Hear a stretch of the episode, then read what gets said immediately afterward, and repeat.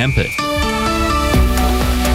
Grüß Gott, liebe Autofahrer. Wir starten auf der A8 Stuttgart Richtung München. Zwischen Sulze, Moos und Dachau-Fürstenfeldbruck liegen Reifenteile. Die A8 Richtung Salzburg im Tunnel Neubiberg ist die rechte Spur nach einem Unfall gesperrt.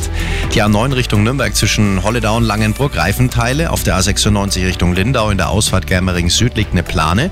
Auf der A99 Ost Richtung Nürnberg zwischen dem Kreuz Süd und H Stau nach einem Unfall. Eine Stunde Zeitverlust. Die B471 Taufkirchen H zwischen Ottobrunn und Hartig der Verkehr eine Viertelstunde bitte mehr einplanen planen.